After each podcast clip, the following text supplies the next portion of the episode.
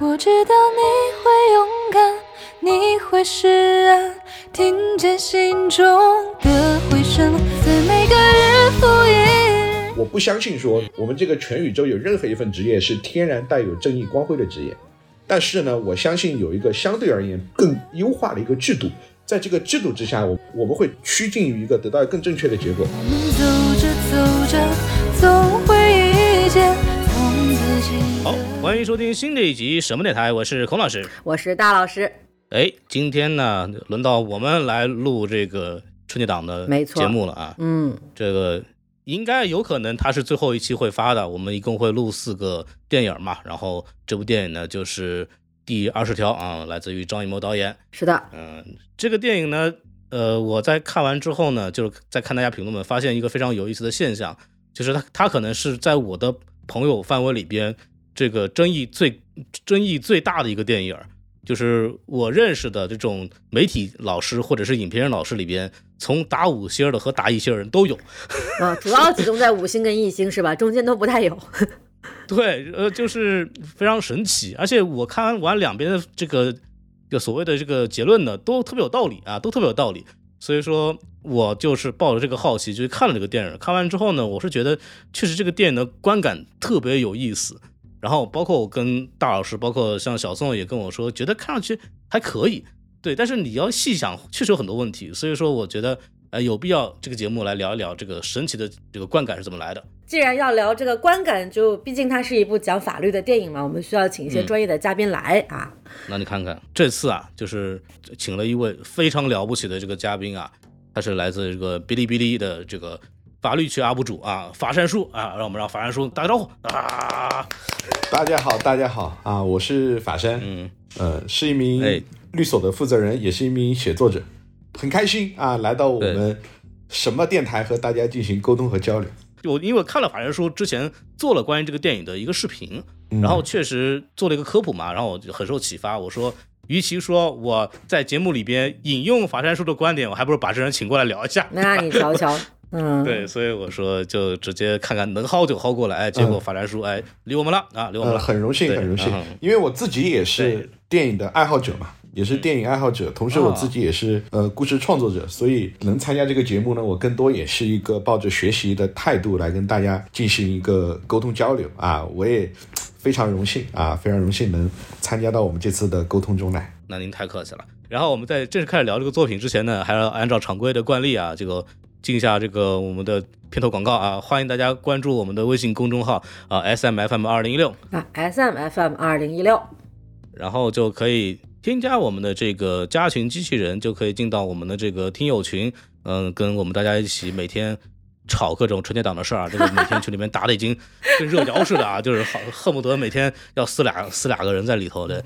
好，对我我我们我们群里比春节档还热闹呢，欢迎大家来我们群里玩啊，观赏一下。对对，太离谱了！每天我看了拖了三个尸体出来啊。好，我们不开玩笑了。哎，好，赶紧说正题吧啊。对，来聊一下这个电影的一个新介绍。然后这个片子呢，第二十条呃有一个背景，我觉得大家先得知道，它是一个由最高检察院牵头的这么一个任务片儿。对，就是它是一个命题作文啊，所以说之后的很多事情大家可以理解了。然后这个电影的片名叫《第二十条》。呃，我觉得这个在这里有必要请法战叔先聊一聊这个第二十条到底指的是什么东西，因为我在一开始没了解这个电影的背景之前，我看这个标题也是一头雾水。呃，第二十条主要就是刑法的第二十条，第二十条里面它有一个讲的就是正当防卫的条款。呃，我这儿读读法条合适吗？最枯燥的部分交给我来啊，这是为了使国家公共利益本人或者他人的人身、财产和其他权利免受正在进行的不法侵害而采取的制止不法侵害的行为啊，这个叫做正当防卫。呃，而且有一个前提是要对不法侵害人造成损害啊。如果你在进行正当防卫的话，他就不负刑事责任，大概就是这么一个条款。说通俗一点，就在于，比如说你自己的人身权利或者是财产权利正在遭受侵害的时候，你基于捍卫自己合法权利而采取的一些行为和措施，如果说啊，比如说你造成了他人的伤亡的这种情况，如果说你构成正当防卫的话，这是一个啊可以减轻或者是免除处罚的一个违法的阻却事由啊，是有这样的一个法律规定存在的。我不知道说清楚没有哈？啊，对，它是保护你的一种就是反抗行为的这么一个法条。呃，它是一种怎么说呢？我们可以这么理解，就在于正当防卫，它是一种私力救济。私力救济呢，它是相较于公力救济而言的。比如说，我现在打了那个孔老师一巴掌，对吧？我举个例子啊，啊，举个小小的例子，呃，那孔老师马上报警，然后呢，警方来敲我的门啊，就是你好，查水表。啊，把我叫到派出所里面进行一个传唤，同时呢，行政拘留我五天，这叫什么？这叫公力救济。因为当你的权利受到侵害的时候，你是直接通过报警让公权力介入的方式使我受到惩罚，这叫公立救济。而私立救济是什么呢？私立救济就在于当比如说我这一巴掌正要打来的时候，你及时的把我这一巴掌给挡下，同时可能还了我一巴掌。或者说我打了你一巴掌后，你马上还了我一巴掌，这就叫什么呀？你没有通过公安机关报案的方式来让我受到惩罚，而是直接通过你自己的方式来让我受到惩罚了，这就叫一种私利救济。而正当防卫呢，它就属于一种私力救济的方式。而在此前啊，此前，比如说在我们呃之前之后可能会聊到几个经典的案例，比如说余欢案，还有就是昆山龙哥案，在这些案子出现以前呢，正当防卫条款其实上是没有被激活的。啊，呃，为什么没有被激活呢？更主要的原因就在于，当时至少从当时的立法观念和司法观念来看，是不鼓励进行私力救济的，啊，是不鼓励进行私力救济，而是希望你出了事情就马上向警察叔叔报案，啊，有事拨打幺幺零，通过公力救济的方式来捍卫你的权利。因此，正当防卫没有被激活。但是呢，余欢案当时有一个小小的激活。到了后面呢，以及昆山龙哥案这个案子出现了以后，以及呃这两个案子就激发了大家或者是整个社会公众对正当防卫条款的一个很大的讨论。接下来后来就是包括呃最高法、最高检他们呃等等，就联合出了一个关于正当防卫适用的一个文件啊，那基本上就把正当防卫给彻底激活了啊。对，哎，那这个最高检来牵头拍这样的一部电影，是不是其实也是代表一个就是特别明确的一个态度，就是说我要让大家更普遍的大众了解我们这样的一个法条的存在。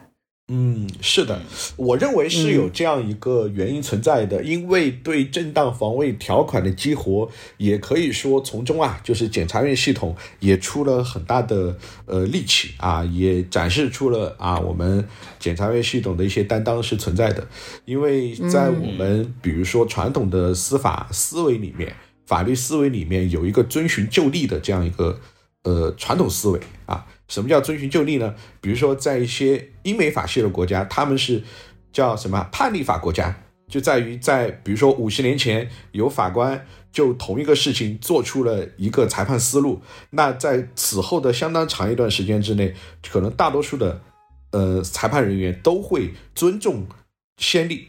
比如说此前这个案子这么判的，那后续我们都大概是按照这个案子来来判啊，这就是一种尊重先例的一种习惯。而具体到我们国家，其实上在这种法律思维，虽然我们不是英美法系的国家，但其实上法律它有一个天然的特点，就是传统、保守、理性和克制啊。就是在这样的思维之下，比如说此前在那个正当防卫被激活之前，可能有一百个案子、一千个案子和本案情节都差不多，但是当时都是认定的是故意伤害或者是过失致人死亡罪等等啊。那为什么我这个案子我就要判他无罪呢？我要判他不负刑事责任呢？那我是一定要有自己非常稳定的信念感，非常强烈的信任感。才可以的，嗯啊，是这个意思的。所以说，在正当防卫的激活上，比如说就以昆山龙哥那个案子来说，当时江苏的检察系统他们是提前介入了这个案子的，然后最后呢，就是给出了一个不负刑事责任的这样一个认定。所以说，当时其实上也是有很大的决心跟勇气，才能把正当防卫给激活的。是的，所以简单来说，就是是这个最高检说，我们干了一个很好的事情。大家了解一下，然后哎，找那个导演拍电影啊，然后这个导演叫谁呢？叫张艺谋。对，而且呃，他背后其实上我觉得还有一点是值得讨论的，就在于什么呢？就在于其实上就是关于我们两高一部啊，他们不是出了一个关于依法适用正当防卫制度的指导意见嘛？啊，是在二零年出的，但是呢，一个很大的不同就在于有句话可能大家都听过，叫“土法不足以自行”，就在于我这个文件颁发出来了以后，并不意味着它马上就能完全全然的在全国范围之内都得到贯彻。比如说，我一个基层法院的，对吧？你那个两高一部给我出了一个文件，我基层法院我是很难马上就把它理解到，并且正确的适用到案件当中的。所以说，在出了一个新的相关的裁判精神。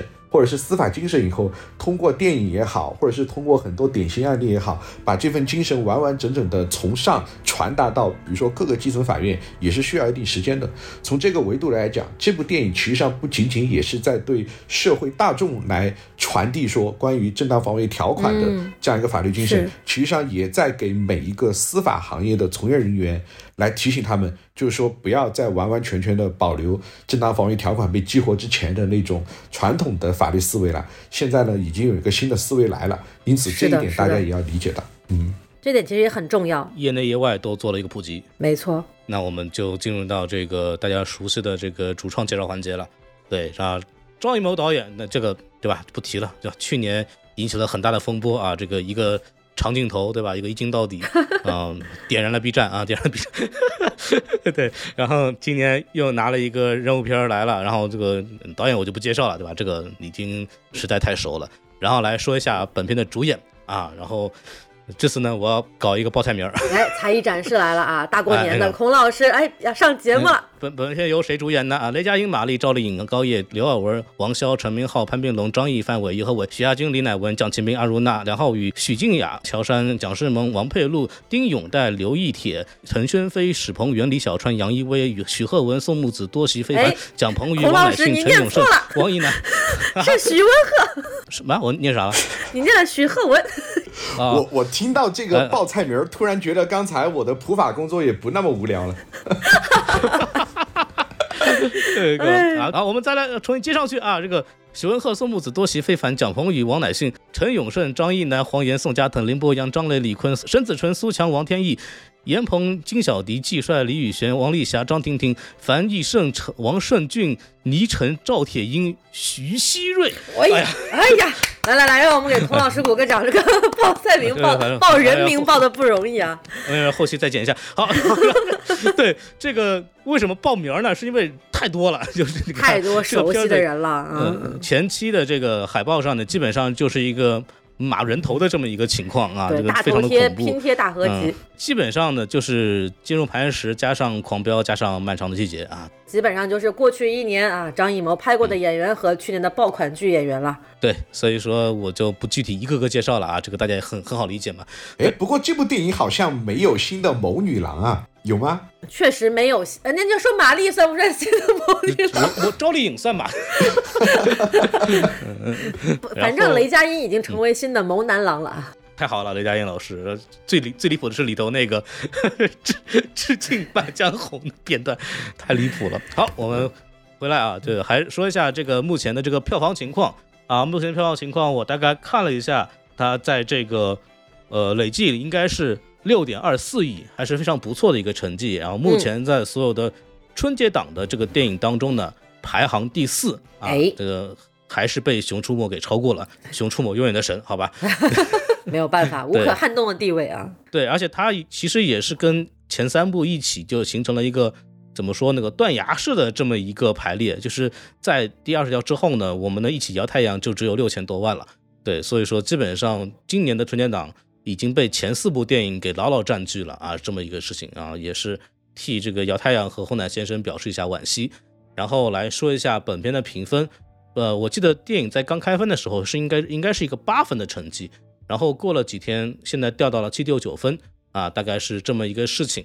嗯，我我们就进入一个主播的打分环节，对。然后我们要不就请这个法山叔啊，先来打啊，豆瓣五颗星你怎么打？我先来送人头，来都来了，对吧？可以可以啊，打分是一个很考验审美的时刻啊。哎呀，我想想，我我实际上我还真的认真想了这个问题，我觉得可以从两个维度来来讨论啊。第一个维度呢，是从一个纯粹的电影的维度，然后当然我是从一个那个观众视角啊。第二个维度呢，可能是从一个法律电影的角度啊。嗯，从纯粹的，我们先谈法律电影吧。从法律电影的角度的话，我可以给它打四点五分。一个主要的原因是在于，你会发现一点，就在于我们国产的法律故事普遍的都非常的烂啊。嗯。普遍的都非常的烂啊，比如说从这个法律剧的角度来说，很多其实上就是，尤其是关于律师的讨论哈，就是谈恋爱啊，就总的来说就是披着法律工作者的皮在那里谈恋爱的环节。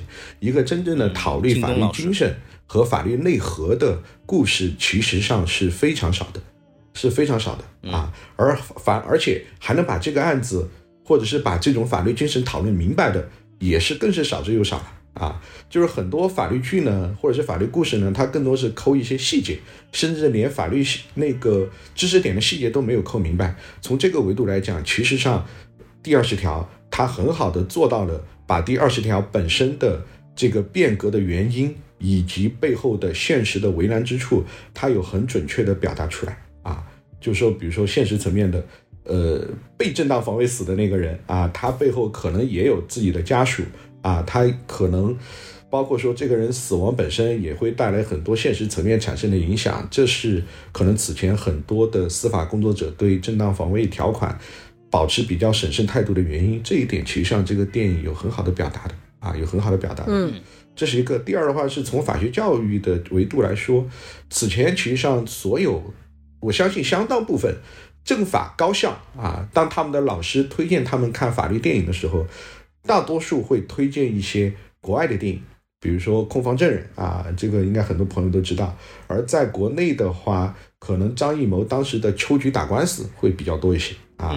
后来啊，近几年还有一部电影，可能大学法学老师会推荐，是那个冯小刚的《我不是潘金莲》。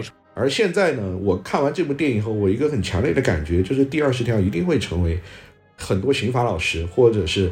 法理学的老师，他们会在课堂上跟学生们推荐的电影，就是因为它背后很多，第一是客观上的法律知识点非常的扎实，第二的话是把正当防卫条款背后的很多法理和情理的层面讨论的非常的充分，所以从法律电影的维度的话，我是要给这部电影比较高的评价的啊，这是一个。呃，第二的话就单纯从电影的角度来说，我可能评分会稍微低一些。呃，四分吧，啊，就是如果是五分的话，我可能会打四分。呃，为什么呢？因为，嗯，说实话，我在这部电影里面，我看到了两个张艺谋，一个呢是怎么说？一个呢是现实的张艺谋，非常现实主义的张艺谋；一个呢是可能真实的张艺谋，就是他可能内心也有很多自己想要表达的东西。然后呢，这部电影里面你就能明显感受到两个张艺谋在反复的纠结，也在反复的权衡和打量。比如说啊，一个现实的张艺谋，他必须要考虑到两个维度。第一个维度就是，就跟刚才那个包括孔老师说的和我们呃嘉宾们说的一样，就是这可能是一个最高检指导的一个部电影，所以它是一定有它需要传播的内容的，对吧？和他要弘扬的价值观任务嘛。对，所以但这部分呢，在这个电影里面，其实上是得到了非常充分的体现啊，得到了非常充分的体现，这是一个。第二是在于它是一个在春节档上映的电影，它又必须要有其商业化的元素，所以的话，我在这部电影里我看到了三条线，其中有一条家庭线，包括就是雷佳音跟玛丽，就是电影中两个角色吵架啊，会有比较多的这个。可能笑点集中的地方啊，其实上这条线我觉得单从电影的维度啊，从我个人观感里面可以做大量删减的，但它可能是基于一个商业化的一个衡量，所以他把这条线呢也维持住了啊，这是一个现实层面的张艺谋啊，这是我看到的，而真实的张艺谋是在于哪儿呢？呃，你又会发现，相较于春节档的其他几部电影，这部电影的尺度是相对比较大的，是相对大一些的。就无论是啊，你看到其中电影里面的检察院，他在处理舆情案件当中非常现实主义的考量，对吧？包括检察官跟律师在沟通交往过程当中很多玄妙的地方，其实上这些很真实的部分，这些非常现实主义的部分，在目前的很多电影当中啊，我觉得是比较少看到的。而这一部分呢，我认为可能也是张艺谋他在。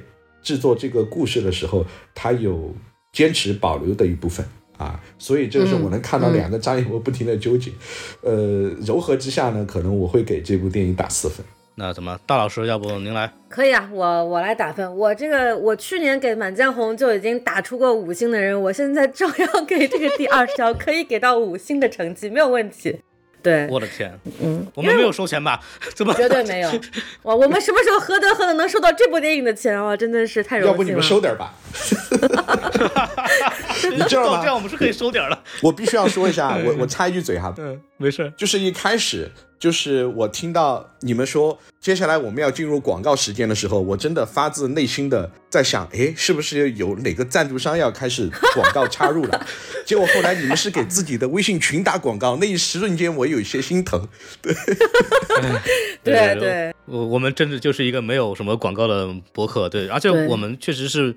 不接片方宣传的这个为什么不接啊？这个就是中立嘛，我们是影评。为了保持我们这个电影评价内容的这个客观真实性嘛。好了，我们大老师来打分了。对对对，我就我就。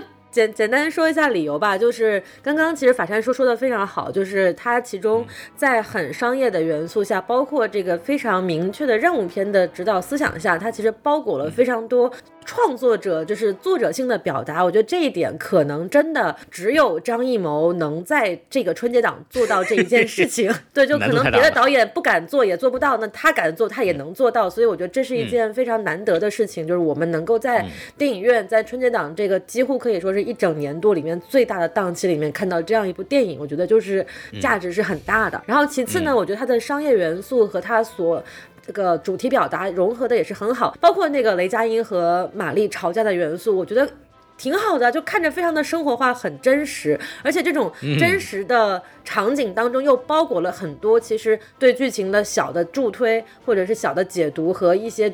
小的内核表达，我们在后面都会聊到。我觉得其实每每一句话、每个台词，虽然有它一些看上去冗余的部分，但是其实都是有一些暗藏机锋在里面的。我觉得是这个整个观影体验是非常好的。还有就是每个演员，刚刚啊，孔老师也报菜名报了那么一大串了哈，确实每一位都是演技非常炉火纯青的，呃，观众啊喜闻乐见的这个演员，看起来在表演上也是一场很很享受的视觉盛宴。所以。我觉得综合来讲，我觉得这是一部非常成功的商业主旋律片，我觉得是可以打到五颗星的。而且我在豆瓣上的短评说的也是，希望以后能够把啊张艺谋拍商业主旋律片的这种方式做成模板，写到教科书里面，大家都学一学，以后我们就不愁 这个主旋律片不好看了，对不对？嗯，对啊。好，我们大佬打完之后，我的第一个问题是，咱们非得有这种电影吗？这这这这怎么了？好莱坞能有主旋律，我们就不能有了吗？可不可以没有？太恐怖了，对。嗯。然后该我呃，你打完了吧？该我来打了。对，那您说您说啊。我给一个三颗星啊，给一个三颗星。对，就是就是优点不提了啊，刚刚大老师已经说的很好了啊，就说缺点吧。这个拍摄是这个整个的这个技法呀，太糊弄了，就是基本上一个全程电视剧。这个玩法，然后全程的这个就什么正反打镜头，然后就交代了整部电影，就你很难想象这是由张艺谋和赵小丁来主导的一个影片的视觉体系啊！我的美学呢？我的这个视觉体验去哪儿了？我的视听感受呢？都不见了？就就非常离谱，就感觉就是张艺谋导演已经彻底放弃了，你知道吗？就是有一种感觉，就我觉得。非常，就是你如果作为一部电影来去看待这部电影的话，我觉得是非常糟糕的，就非常惨。所以它最大的槽点嘛，说是这个春节档定制电影小品，这个是它，呃，情景喜剧吧。对，然后，然后还有的话就是它的剧情上，我们一会儿会讲，它有明显的，嗯，叫 lazy writing 的东西，就是我们叫懒偷懒写作，用一些糊弄的技巧，然后去维持这个情节的推进。啊，就是一会儿我会重点讲到说为什么会有这些东西，就是。就是整个作品显得非常的草台班子，对，所以说，但是基于就是刚刚法人说也好，或者大老师表达的一些他的优点部分，我还愿意给他一个及格分数，对。但是如果你从一个影迷的角度来去看的话，它明显是一个张艺谋非常不及格的作品。然后隔壁的电台散场通道的麦高芬老师那天晚上跟我们两个激烈争争吵，他认为他直接给这个电影一颗星结束，他认为张艺谋在恶心所有的学电影的人，对，然后处理愤怒了，嗯，对对，然后我们把这个打分之后，我们就进入这个影片的讨论环节，对，呃，这个电影其实优缺点的这个态度其实都很鲜明，所以我们这次呢，其实按照不按照这个传统的优缺点来聊。我们主要是按照就是我们各自对这个影片的一些有什么想表达的东西来去说，好吧？那怎么样，孔老师先来说说，你既然对这个你电影这么多看法，来，你先聊聊这个电影的问题所在吧。怎么说呢？就是我那个话，就是这个影片有一种很鲜明的草台班子感。就是我看的时候，我就说，哎呀，咱们这个这个情景喜剧这么多年没有在这个电视屏幕上那个复兴了啊，没想到在电影屏幕上复兴了。哎，对，然后，这个电影，以我对这个摄影影像的粗浅的认识，它至少是应该是一个三个机位以上的同时拍摄的这么一个东西。然后有，因为它基本上你会发现，它对话为主的推进剧情的这样的一个电影，然后常规的会有至少三个人在镜头面前，然后它就会永远是一个呃正反打的一个基础三机位，就是一个框两个人，然后一个框左边那个，一框右边那个。但是如果你去看它一些中间的协调的话，你会发现可能有更多的机位来去捕捉更多的人物，就大概是这么一个情况。那么这种情况一般来说，它不是一个电影应该去拍的东西。呃，我举个例子，比方说《繁花》，《繁花》为什么会被称为它的影像非常的出色？它是电影电影级的影像，是因为《繁花》是单机位的，那个它的整个片场只有一部摄影机。单机位是因为它需要在每一次的镜头里边找到符合当时那个机位最好的灯光，所以它每次需要重新打光，所以需要单机位。如果多机的话，它每次它同时拍的不同机位的呃影像里边，它的那个采光是会有效果上的不同的。所以说讲究一点的电影都会采用单机位的方式来拍摄。那么这部作品是明显的一个反面教材，就是对吧？就是基本上三个机位以上，而且打光上没有任何的所谓的打光，就基本上我看上去要不就是棚拍打一个那个所谓的一个面光把人拍清楚，要不就是自然光把脸拍清楚，结束了。对，嗯然后张艺谋也一直习惯的他的影像的质感，他的影像的风格，包括用影像，比方说我们说之前呃节目里聊《红毯行动》是用了呃大量的镜头语言，通过影像来讲故事、表达内容的，在这个作品里边完全不存在。最后你就可以把这个作品当做一部情景喜剧来看，因为情景喜剧就是一个三机位，然后切正反打的这么一个拍法。哎，所以说，这就第一个草台班子就很差。对，哎，孔老师，你有没有想过这个问题啊？就是草台班子，你说有没有可能？你换个角度理解啊，有没有可能这是也是一种导演的表达呢？啊，这个啊，他就表达了这个世界是一个草台班子。没有，我瞎说啊，这个我瞎说的。你你提到的点就是我想讲的，我认为张艺谋在摆烂。哎，你看，暗含了一些作者的表达在里面的啊。但是这个可能就是法善叔刚刚讲的，就是其中的一个张艺谋。一种现实感，对，一种一种非常现实的感觉啊。对，当然这个也有逻辑可以解释，就是张艺谋和赵赵小丁可能的想法是，我既然拍一个很生活化的啊、很社会性的这么一个题材，那我就干脆采取最简单朴素的、最还原现实的这一种没错呃拍摄方式。对，这个逻辑上也说得通，对吧？嗯，对，然后 言之成理即可哈。嗯，对吧？对，对，就看大家怎么理解这个问题了嘛。嗯，嗯，对，当然你这么一说，好像可以把审美的方面给糊弄过去，说张艺谋啊故意的，对吧？哎，对，那么请你解释一下，就是您为什么可以全程全用正反打来拍？这个我是觉得非常离谱的。就是正反打的，就是两个人对话，你说话的时候我拍你，他说话的时候拍他，实在不行的话再切一个两个人说话的这个中中机位镜头。哎，这不抖音短剧的拍摄方式吗？这个电影我是看了两遍的，嗯第一遍的时候我主要是看他的那个对话和他的一些表演呢，很过瘾啊，笑得很开心。然后我第二遍的时候就重点的看了一下他的这个摄影，真的是全程全是正反打，没有任何的 变化。这个对吧？就这个事情，就就在一个电影的拍摄来讲，是一种非常离谱的事情。这个东西还是我刚刚讲的情景喜剧的典型拍法啊，非常的离谱。当然，你说它一点变化都没有吗？也不是的。对，就是我往回说一点点，它不是一点没有好处。它的第一个优点是，它相比于其他的电视剧、情景喜剧啊，它的这个剪辑节奏是非常快的，基本上是一句一剪。对，它就很好的就可以去完成它的叫什么，就是这种呃弥补整个的这么一个正反打的一个问题，就是单调问题。第二个问题是，它还是会根据这个场面的升级，比方说我的争争吵更加激烈了，然后我这个眼看着打起来了，人人贴得越来越近，那他他他会在单机位的时候会去带一些关系镜头，就是他在单机位的时候可能会框两个人，呃框一个雷佳音的正脸，然后可能带一个玛丽的这个背影，这样的方式来去增加一个镜头里面的人物的数量，然后去增加这个紧张感。就是他也是根据正反打的这个需求下去做了一些升级，然后来防止呃大家觉得无聊。这个部分我其实跟很多的媒体朋友、同行和一些影评人聊的时候，他们就发现，哎，你别看，哎，他是单，他是这个正反打，对吧？但是你看，你看完以后，你不觉得无聊吧？哎，这就是人家张艺谋的功底。哦，行行行，可以可以，牛逼牛逼。对 对，但是这个东西确实是非常草台班子的啊，是非常草台班子的。对，然后还有还还然后还有一个比较大的问题就是这个剧本啊，就是你细想问题很多啊。我们之前在吐槽这个《海王一》的时候，我们会发现一个点，就是《海王一》它有它就是一到这个剧情推进不下去的时候，就是爆炸。一爆炸，咵一下，一个场景变了，然后一爆炸或者吸引主角的目光，然后进到下一个场景。那么在这部电影里边呢，这个东西叫做电话，就是 这个雷佳音老师的那个手里的手机。哎，啊，每次这个争吵到了，哎，对对对，鸡叫，对，每次一到这个剧情吵完吵架吵完了之后，就雷佳音就开始打开手机，然后说哇，那边出了个事情，什么好像郝秀梅还叫什么那个。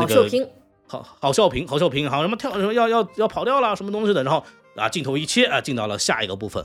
你大家如果有有机会回去重新看，或者是之后网上上有这个资源之后，呃重新看的和拉片的话，你就会发现所有的不是几乎是所有的剧情推动、场景推动、场景变化都是因为一个电话造成的。这其实非常非常的偷懒，就是说明张艺谋导演在这个。叙事上面，在编剧上没有去花功夫，没有去想说我要不要用一些比较有技巧的方式去推动剧情，完全没有，就是一个电话就搞定了。这个非常偷懒，但是也很流畅，确实也很流畅，很简单。对，还有一个东西，就是这个我也是非常不能忍的啊。这个重要的一些悬念，它是直接糊弄过去的。比方说，全篇，呃，非常重要的一条故事线就是这个张科霸凌的这个事情，就一直在。前面的这个这个大家为什么这件事情一直没有解决，就是因为我们迟迟的没有找到张科霸凌学生的证据嘛。是的。所以说这个张译饰演的这个张主任就一直可以跟他们讲，您小孩道歉，您不道歉，你们这个我就不撤诉。然后那然后那个什么雷佳音和那个马丽就说，那这个你我家小孩见义勇为了，对吧？你你们张科打人了，那那个张译就说，那打人的有证据没有？啊没有，对吧？那一直就因为这个事情才拖到那么久，然后才会有这么一个。呃，成为一条主要的故事线，但是，呃，这个一般这种情况，那我们就需要一个非常有这个呃有趣的方式来去呈现出来，这个张科最后霸凌案是怎么解决的？比方说证据怎么发现的？啊，通过什么样的方式？这个电影怎么处理的？这个电影是通过同样是电话说，哎，听说了吗？张科霸凌案，哎，被学校发现证据了，然后处置了，甚至没有告诉我们证据是什么。对，然后张毅撤案了，你们好了。这个是我作为一个就是观众，我真的是完全不理解，就是这这这得懒成什么样才干这个事儿？然后这个悬念基本上就直接糊弄过去了。那么其实还有一些关键剧情的推动，它也是糊弄过去的。比方说这个赵丽颖老师的这个跳楼，就是我至今未知。赵丽颖老师如何在听了雷佳音跟他解释这么多，就是说我们保你安全，我你这个是有有解的，对吧？然后都已经说完了，然后赵丽颖也没有任何的这个所谓的那个就是什么反驳的想法，然后就跳了。就是我我不明白他为什么一定要跳这个地方。当然从剧情上来讲，他必须得跳，他不跳不行，他不跳才这个不会有后面的那个什么这个大家村民会这个。会会供出来，然后才把这个案情给解决。但是他在那儿为什么一定要跳这个事情？其实是我没有搞明白了。对这个事情，我直接就没有完全理解这个事情。大老师对此有什么想法吗？对，我觉得赵丽颖跳这一下，在剧情上，刚刚孔老师说了，她必须得跳，这个是必须完成的一个动作。但是，其实在这个地方的解释，我觉得你要强行去理解呢，其实也是可以说得通的。因为那个时候多方给她的压力，然后她作为一个啊无法发声，但是全全全剧又发出了这个最强烈的呐喊的这么一个角色，她在那个时候是很不理智的。她在那个时候是坚定了，觉得说我没有办法通过，就即便雷佳音和高叶说了那么多。的话，他也无法理解，就是无法真正的相信，说我能够通过这样的方式得到应该有的救助也好，或者应该有的正义也好，所以他依然觉得我只有跳下去，我只有死了，我的我的女儿，我的丈夫才能够被得到解救，他们才能不能不不会来迫害我。我觉得这个地方。他的表演其实是可以看得出有这样的动机的，但是确实跳得很突然。那我其实在这个时候我就联想到前面的这个上一个案子，就是杨浩宇老师饰演的公交车司机，他在上访的路程当中，我们前一秒还在看玛丽跟雷佳音在那里搞笑呢，说啊冲动是魔鬼啊，不要开那么快。但是下一秒，但还在笑到一半的时候，突然一下一辆大卡车开过来，他就给。人就没了，就从此这个人物就消失了，就是这种其实是有给我们带来一种挺强的现实感，就是在现实生活中很多时候这种事情发生就是没有逻辑，它就是突然之间它就发生了，而且你回头看影片，它在处理这两个镜头这两处情节的时候都是呃出乎意料，并且没有任何的其他的额外的煽情，没有回放，没有慢动作，没有各种各样的其他的镜头语言的情绪处理，它就是。发生了，结束，然后我给你讲下一个故事。我觉得多少是带一点这种不讲逻辑的、这种现实的，然后跳跳脱出所谓的这种严丝合缝的剧作。逻辑的一种设计在里面，你要强行回来语言也是可以。当然，我也非常理解孔老师所说的这个。我在电影院看的时候，他就我以为他讲到那儿，他的手都伸出来说啊，我听你们的，我下去了。我以为他要下去了，结果突然一下他跳了。对这个地方，我觉得是就你从哪个角度理解都可以，但是确实可能也还是基于整部电影从头到尾非常偷懒的剧情设计来讲，到了这里就让人觉得呀，已经有点受不了了，就是有点过分了。对，因为你对，因为我为什么会非常的反感？这个问题，因为它是一个关键节点，是它主要是你这个东西，对你这个东西不发生，你后面是没有办法去推进的。那在这种情况下，一个稍微考究一点的影视作品，都要给他的这个跳跳楼有一个非常充分的理由。对，就这个部分，我是觉得他是做的非常偷懒的。就我认为他是不及格的。就这个东西，作为任何一种影视作品来讲，它都是不应该出现的这么一种基础错误。这是我非常不接受的。对，但是。大老师刚刚提到杨浩宇那个事儿，我突然想起来，就是杨浩宇被撞那个东西，就特别像那个《坚如磐石》里边那个 那个所谓的那个证人被突然碾过去一样。那个都当时我在看的时候，我就是我操，就就真的活活活被吓了一跳，确实是被吓了一跳。是的，是的，完全没有想到。嗯，哎呀，说到这二位，呃呃呃，我想我想分享一下哈，我想聊聊一下，说一下我的观点，因为这部电影我讲真，我看了挺早了。我看的挺早，所以有一些剧情我记得不是很清楚。但是恰巧就是这个，呃，赵丽颖之跳和杨浩宇之死吧，就这两个剧情人物之死，当时给了我很强烈的一个，有有有几个感受啊，我有几个感受，我觉得可以分享一下。嗯，其实像刚才包括孔老师和呃豆浆老师哈，呃说的一个问题是，他没有把为什么他们一个要跳楼，然后一个被公交车给那个撞倒嘛。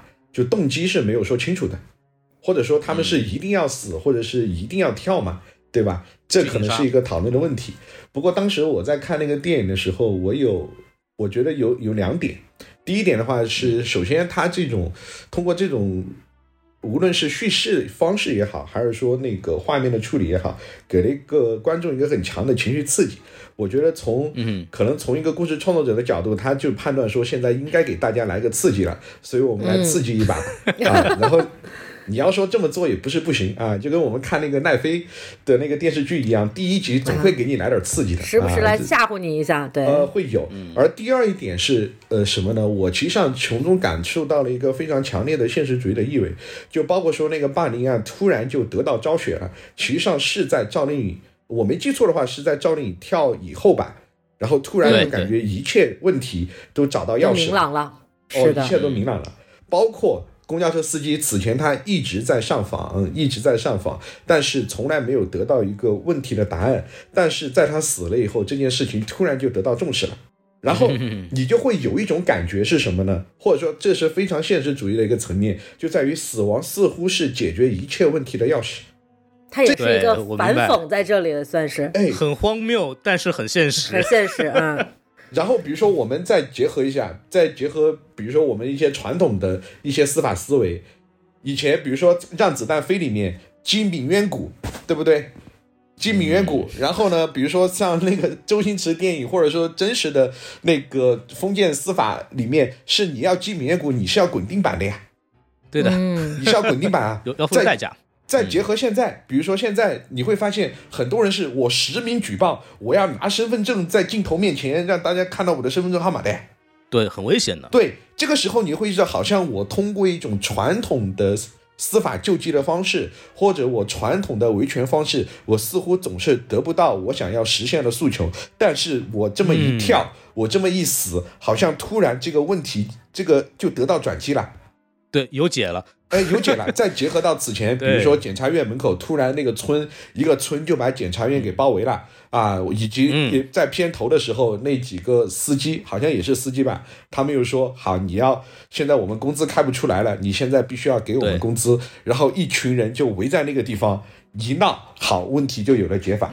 而对于很多，比如说善良的人，对于很多老实人来说，他们不会再这样采取一种近乎无理取闹的方式。那他们能怎么做呢？对好像就只剩下以死明志这四个字啊。如果说，嗯，呃，对，一个是什么呢？比如说赵丽颖是好，我自己，对吧？就是我自己体面啊，就是说我自己主动的选择跳下去。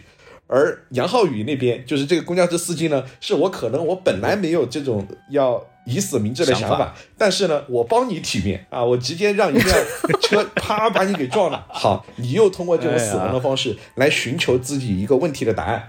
呃，这是我当时看这个电影的时候，我一个小小的观后感。确实是，就是您这一说啊，就感觉张艺谋的讽刺意味又又又又加强，就是对，是这你人一死是吧？这么多案几百个案子，我先把你的这个挑出来，先给你处理了，这个平息一下舆论啊。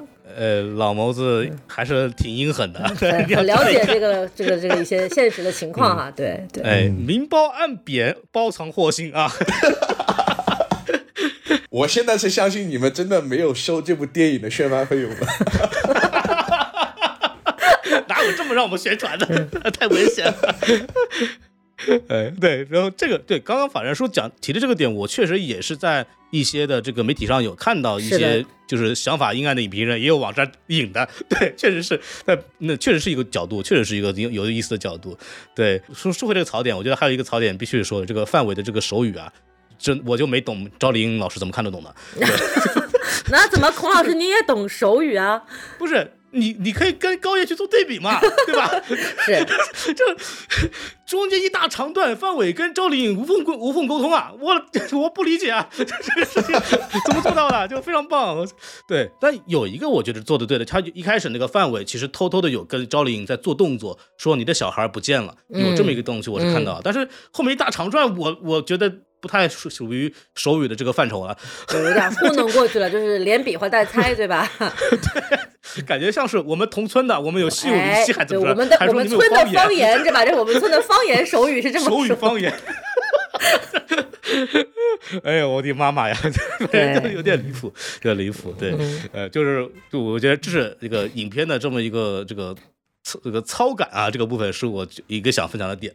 然后还有一个我分享的点呢，就是本片的这个喜剧元素。嗯啊，这个相信很多关注这个电影行业的人已经知道了，本片的剧本是一个正剧来的。是，我想，我觉得很多很多观众可能在真正的看到这部电影之前，也以为这是一部正剧，以为这是另外一部《坚如磐石》，然而并不是。对，然后剧本啊，我作证啊，我证明他们拿到的剧本确实是正剧剧本，但是、啊、这个张艺谋说，要不咱们演个喜剧吧。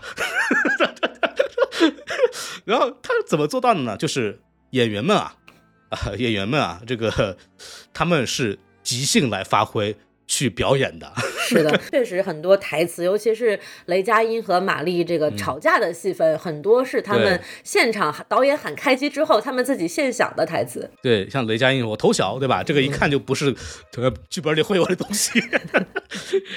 就说到这儿，这个该总结一下，就首先啊，就是这个构建三角关系，对吧？这是一个主要的技巧。还有一个就是利用这个危机解除的方式，再制造次生危机，就那个次生危机一定要比之前那个要轻松，然后就会制造一个自然笑点。然后还有一个部分呢，就是剪辑的方式来去增强这个情绪和这个对话的节奏，然后来制造这个喜剧感。然后我把这个喜剧部分给大家总结一下之后，哎我们就进入到下一趴环节，然后请大老师呃来聊聊这个关于这些剧本的一些问题吧。啊，这个非常感谢孔老师给我们上了一堂非常生动的喜剧写作课哈。哎、哎 好，讲了很多这个技巧，没有，我就是基于我、也是基于我自己的观影感受吧，就是我对这个电影的评价还是很高的。但是正如孔老师所说啊，它还是有很多的剧情的结构的问题和表现的方式的问题的。那我们先讲一下，我觉得最明显的一个结构上的不足，其实就是在于它对三个案件，一个主案、两个辅案的呈现关系上，在最一开始的时候，这三个案件是非常紧密的交织在一起的。那这个主案自然而然就是这个。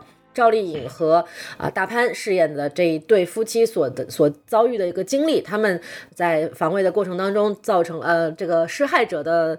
重伤，然后以至于死亡，这个案件是整个电影的主案。那么两个辅案也是我们刚刚聊了很多了，一个是杨浩宇主演的这公交车司机制止呃所谓的歹徒猥亵女生案，然后另外一个案件呢、就是这个韩呃雷佳音所饰演的韩明他的儿子在校园里面制止霸凌，导致这个霸凌者受伤案件。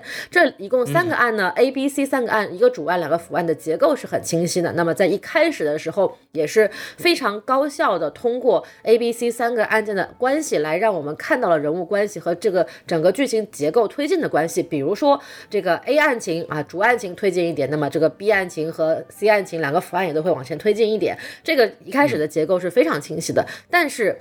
也就是到了赵丽颖和杨浩宇纷纷这个献祭出自己的生命之后，啊，这个这个首先杨浩宇这个案，那他死了，这个结束也就没了。而且这个时候我要吐槽一下，那个小姑娘啊，应该也是演了《满江红》其中一个啊小女生的一个形象哇，那个地方的演技实在是跟整部电影真的是一个巨大的质感落差，我都不知道她她出现的这个点是什么，就是让我觉得我看了另外一部另外一部电影啊，但这个这个不说，她的表演确实非常的糟糕。但是他到这里这个案件再往后到底是怎么解怎么解释的，怎么样去给这个公交车司机定性的，在电影的正片当中就再也没有出现过了。直到电影片尾的字幕才说了啊，认定他涉事见义勇为、正当防卫，给了他一个什么什么样的这个修正和弥补的措施。但是在电影的正片当中，这个伏案就消失了，他人死了就没了，就不见了。嗯，那么再回到这个校园霸凌案，在这个过程当在。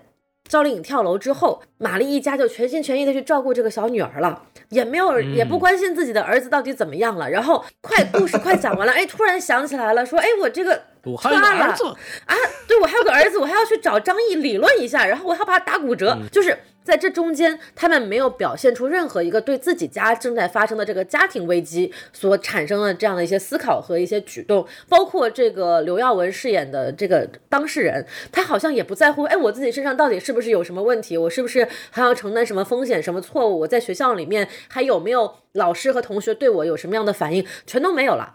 就这个案件，我在电影的后半段观程的呃观影的过程当中，是非常的明显感受到这个案件完全被搁置了。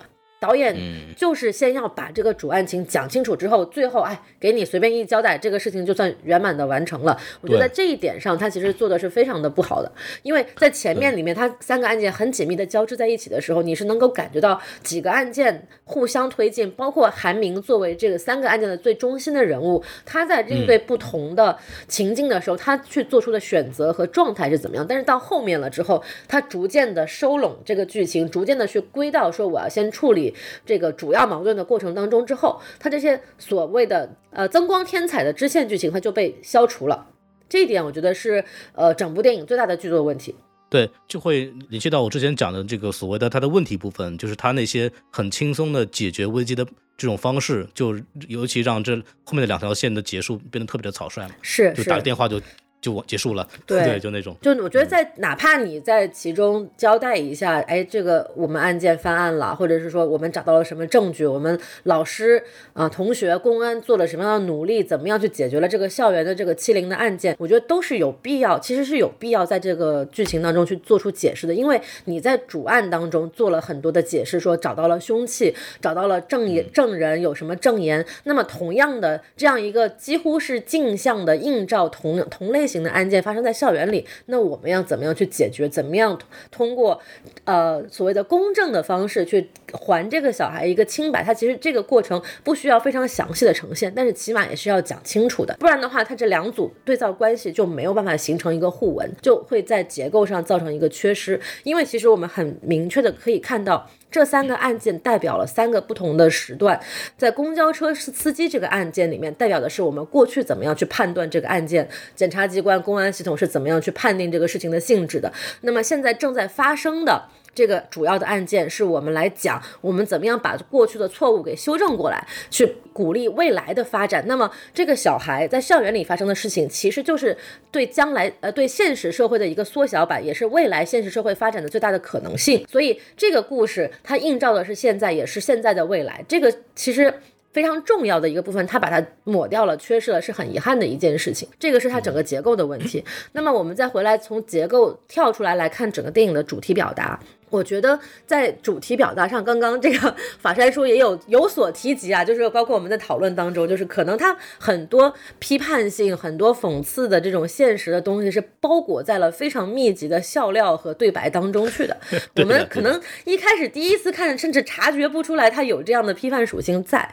但是我觉得我在回想看这部电影的时候，我觉得非常明确的一个感受是，所有做恶的人，或者是我们被视为反派的人，他们都特别擅长。利用所谓的法律和制度来威胁，或者是说，就是恐吓这个所谓这个正当防卫也好，这个做出正义举动的人，比如说。这个张译饰演的教导处主任，他特别张口闭口说：“哎，我们报警吧，该怎么处理怎么处理啊？你们不道歉好，那我们就是呃走走走法律程序，就 特别擅长说这样的话。包括你看，呃，范伟和阿如娜饰演的这两个恶霸村霸，范伟动不动就让让人签这个书，签那个书，好像拿出一张纸，白纸黑字让你签个字，就会有法律效率了一样，就显得很吓人。包括我们在跟饭圈一样，对，跟 哎，这好像跟饭圈没有什么关系，动不动签个字儿，对。对，签个字，然后包括我们在闪回镜头里面看到这个叫刘文晶是吧？这个这个角色啊，就阿如娜饰演的这个村霸，他在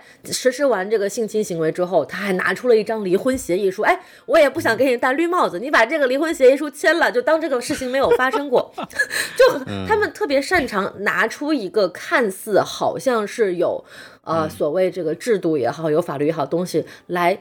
伪装自己是一个啊，多么把自己把自己的这个知法懂法，对知法懂法，把自己的这种恶恶恶意的行为包裹在这种法律的这个条框里面，然后同时由于我们的很多呃执行的问题，或者是执行的这个偷懒的一些地方，他没有办法把这个东西给剥离开，他没有办法去通过正正当的法律的方式去惩治这些作恶的人，那其实就会让赵丽颖这样的普通的。民众对法律、对制度失去信任，即便高叶和雷佳音不停的说啊，你要相信政府，我们会支持你的，法律不是这个样子的，但他无法相信，因为。他所看到的所谓的法律，就是那样的一张纸，就是那样让他签字，签完字之后，可能他自己的权利就会受到侵害的这一个这样的一个血淋淋的现实。所以我觉得这一点其实是很明确的，在批判当中的。我们看到这么多恶人先告状，甚至恶人先拿起法律武器的情况呢，我们其实从剧情的推动上也能够感受到，向公众科普这条法律的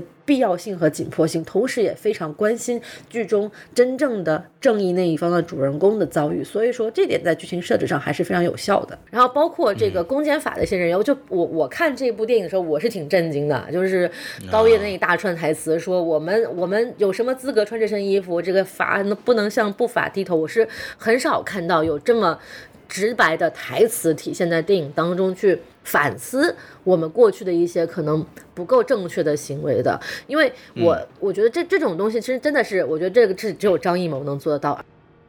哎哎，这点我说一下哈，就是那个法不能向不法让步，为什么会有这句话呢？以及为什么要切实防止谁能闹谁有理，谁死伤谁有理呢？是因为这些是两高一部他们关于依法适用正当防卫制度的指导意见里面的原话。原话啊，对，后面字幕有出嘛？对，就是原话。所以当他们要出这句话的时候，我当时看到这句话的时候，我一下子那种满满的正能量就来了。我就啊，确实达到了它应该有的效果。对，就是嗯我一个很重要的原因就在于我知道这是文件里面的原话，嗯所以我看到他说原话的时候，我说好，画龙点睛了，可以的啊，就这部是啊是，就这这个作业就可以很圆满的完成了。当时我是这么想的。呃，宣传点没错，嗯宣传点达到了。而且作为我们不知道它是原话的观众看来，就是我觉得这样的台词能够直白的体现在电影里面，这个确实是很少见。这可能也就只有就是最高检亲自牵头，然后的电影它才能够 做到这一点吧？对。然后回来再最后最后说一个小点，就是很多人呢能看得出来，雷佳音饰演的这个角色，他其实是很油滑、很市井的一个形象。他在面对很多问题啊、职场啊，就是所谓的体制内工作啊，面对领导的时候，他那个油油腔滑调的小市民的样子，其实是非常生动鲜活的。而且他在面对就是自己家庭的危机，去跟儿子这个想要让儿子找到。呃，合适的方式去让主任撤案，然后让儿子顺利考上大学。他的第一方式也不是说咱们就通过法律的方式，我们就要找到他怎么霸凌其他同学，我们就是要证明你是没错的。他也不是一开始就这样子的，他一开始也是说，哎，咱们家有关系啊，那我们先找来这个关系，看看能不能通过啊这个所那个所的所长啊，小好老好兄弟送送酒，能够去解决。但是其实哎，对，铁杆老开。但是其实很多找人情的剧情设定里面，通过人情关系都无法解决。这个其实也是一个很聪明的剧情设计。一开始我让你觉得，哎，是啊，中国这个人情社会就是这个样子嘛，他就应该这么做呀。哎，你看啊，这个执法人员自己都这么干，我们有什么不可以？但是他通过潜移默化的剧情发展，告诉你，其实找人情这这条路子是走不通的。我们啊找人情是会火上浇油的。你看这个小陈律师啊，把两方请到一个饭桌上，他想顺顺顺水推舟卖个人情吧，结果这个人情不但没有卖成啊，还变本加厉，火上浇油了。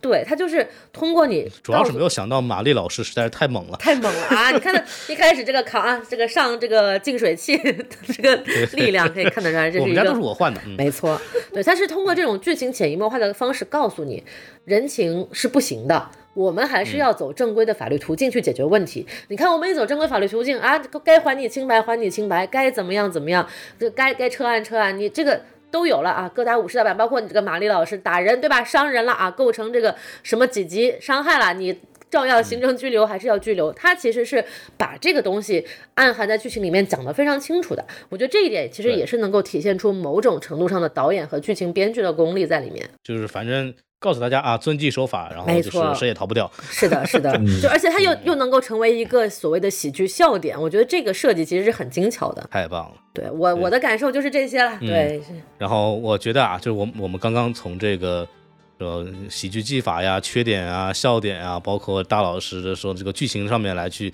做了一下这个分享啊，我觉得下面要交给专业人士了，对吧？这个本片里边有大量的涉及到法律相关的一些情节或者是一些有意思的这种事情，我觉得呃就请法然叔来聊一聊，就是诶他。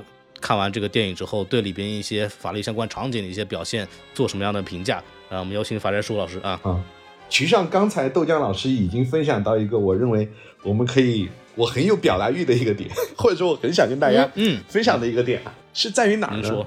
就在于刚才豆浆老师他有说到啊，就感觉好像是那些恶人，比如说村长，或者说比如说那个教导主任，他们反而是很熟悉法律的，或者说他们反而很懂得怎么样，就好像他们是在那个占理的一方，很懂得应用法律来捍卫自己的权利。这个时候我就突然想到一。想到一点在于什么呢？这就是为什么他们能成为村长和教导主任的原因。太现实了。我我先说吧改，变命运。啊我先说一点啊，比如说在我们，呃，因为我也是呃一家律所的主任嘛，啊，我也是一家律所的主任，然后我们也会服务到很多的法律客户，呃，你会发现一点就在于什么呢？呃，比如说啊，一些公司、一些企业，他们我们是作为他的常年法律顾问的，作为他们常年法律顾问意味着什么呢？他们的每一份合同，我们要帮他进行草拟和修改。然后他们制定每一份交易的时候，我们会从法律的维度来帮他想，怎么样才能让他的权利得到最大的保障和保护啊，甚至说得到一定程度的扩张。哎，这某种程度上正是因为他们有法律意识，然后他们有，比如说长时间的尊重法律，知道该怎么样在这个规则里内捍卫自己的权利，这就会让他们在各种各样的交易之中，或者在各种各样的纠纷之中，其实上某种程度上就已经占得先手了啊。对对，所以而且你还会发现一点哦，比如说作为一个普通人啊，作为一个普通人，我们平时朝九晚五上班也好，我们一辈子会遇到几次法律呢？会遇到几次法律纠纷呢？我经常会说啊，一个人他一辈子进三次法院，他就已经是非常不幸了。你想，一个普通人他会因为什么事情进法院？是可能是被解聘了，被违法解除劳动合同，公司把我给裁了，我要去申请劳动仲裁，最后要打官司，有可能。那有我离婚了呀，对吧？我离婚了，好，跟老婆跟老公没有协商好这个财产怎么分割，OK，我们要打一次官司。还有还有可能是什么呀？最大的一种可能是出现交通事故了。哦，我还以为是遗产分割。呃，遗产分割也有可能。所以这种普通人息息相关，你会发现我们其实上一辈子很少有真正的跟法律有直接挂钩的啊，是有直接挂钩的。而那些真正的跟法律可能有比较大的或者比较频繁的接触的，往往就在于可能他有很频繁的交易，或者是比如说对于你来说，可能你一辈子只打一次劳动官司，但如果他有一百个员工，那他发生劳动纠纷的概率就会比你大，所以他要委托律师来进行常年的法律顾问，来帮他在日日后的这么多纠纷当中，可能有一个更加有利的一个地位啊，所以在劳动合同上大家要做一些调整。因此，我们其实上法律界也会有一些调侃。这个调侃叫什么呢？就是让一部分土豪劣绅先法治起来。第一次听说啊，这是一种调侃，不过它背后反映的一个法律很深刻的现实的逻辑在于什么呢？就是说，包括我此前在视频里面也有分享，就是法律它实际上是有三大价值，分别是什么呀？秩序、正义和自由。秩序、正义和自由，从背后还有一个逻辑在于什么呢？就是什么是法律呢？法律实际上包括我们从立法也好、执法也好、司法也好，实际上法律是一个制定一个解决和消弭矛盾的规则，对吧？就是说矛盾永远是可能会发生的，对吧？矛盾永远可能发生，纠纷永远会发生，就是世界不可能是没有任何的人和人之间是不可能没有战争的。好，当我们发生矛盾的时候，我们要有一个大家明确的规则来解决矛盾，谁对谁错，孰是孰非，对吧？我们有通过一个明确的规则来判定其中一个问题啊，就是到底孰是孰非的问题。而有一些人，或者是他比较有法治意识的人，他一直在采购法律服务的人，或者说甚至一直看今日说法的人，他们就会比嗯可能普通人更加的熟悉和了解规则，这就会让他们在这套解决问题的逻辑当中，可能居于一个比较有利的部地位。甚至我可以这么说嘛，从现实的角度出发，你知道吗？法院有些时候他会定期的给当地的，比如说我是某某区的人民法院，我会给本区的一些大企业，我会定期把企业的负责人和法务叫到法院来开会的。嗯，为什么要开会呢？我就说告诉你，本月你们公司在我们法院大概有多少个案子？这些案子的纠纷矛盾点主要在哪儿？那这些矛盾点，我现在告诉你了。那你们后续，比如说在你们的购房合同当中，我如果是房地企业购房合同当中，你们最好要有这些条款的约定哦，要不然我可能就要判你输了哟。哎，这个从法院的角度是有他的理由的。他说：“OK，我现在也是一个那个完善完善这个司法裁判体系嘛，对吧？或者说以后出现这种争议焦点，提前的把这些企业风险防范，我先告诉你，免得以后又再出现一些纠纷了。哎，这法院他有一套自己的逻辑。而从企业的角度来讲，好，我现在委托了这么多律师，而且现在我包括我打了这么多官司，有些什么潜在的纠纷点我也很清楚了。我在新的合同版本的迭代当中，我就把这些点都堵上。所以最后你会发现，哦天，无良开发商，但最后打起官司来，你就是会输，对你就是会输，嗯 就是因为他们早已经做好准备了，早已经做好准备了。对，那从这个维度来讲，你能你很难说什么是善恶，对吧？孰是孰非，孰善孰恶，你很难说，因为法律已经判他赢了呀。甚至说，我们退一万步来讲，教导主任难道他被玛丽推倒了，他就不能告玛丽吗？他当然可以告啊，对吧？嗯就是他是不同的法律关系。OK，我儿子是不是？我儿子那个呃有没有霸凌，然后和你的儿子怎么打架的，这是一层法律关系。但另外一层法律关系是什么呢？就是你把我推倒了，并且嗯我还受伤了。那从这个维度来讲，玛丽，你该不该受到法律的处罚？如果说好，这个问题来了，如果说玛丽你不该受到法律的处罚，那是什么呀？那那是那就是李队在帮马帮自己的妹妹徇私枉法。嗯正常的 A 推倒了 B，B 受伤了，A 不该受到处罚吗？那如果他没有受到处罚，再来一个好 A 的哥哥就是派出所的所长，那请问是不是那个派出所所长在包庇自己的妹妹？啊，这个事情一下就就更大了，嗯，哎复，杂了。对啊，问题就来了。所以就是它本质上，它可能会通过一些叙事方式、一些刻意的引导，然后告诉你，好，他是善，他是恶，但本质上不是善恶的关系，是强弱的关系，就是在法律的这个规则面前，孰强孰弱的一个关系。啊，是，往往往往法律面前其实不是人平等的。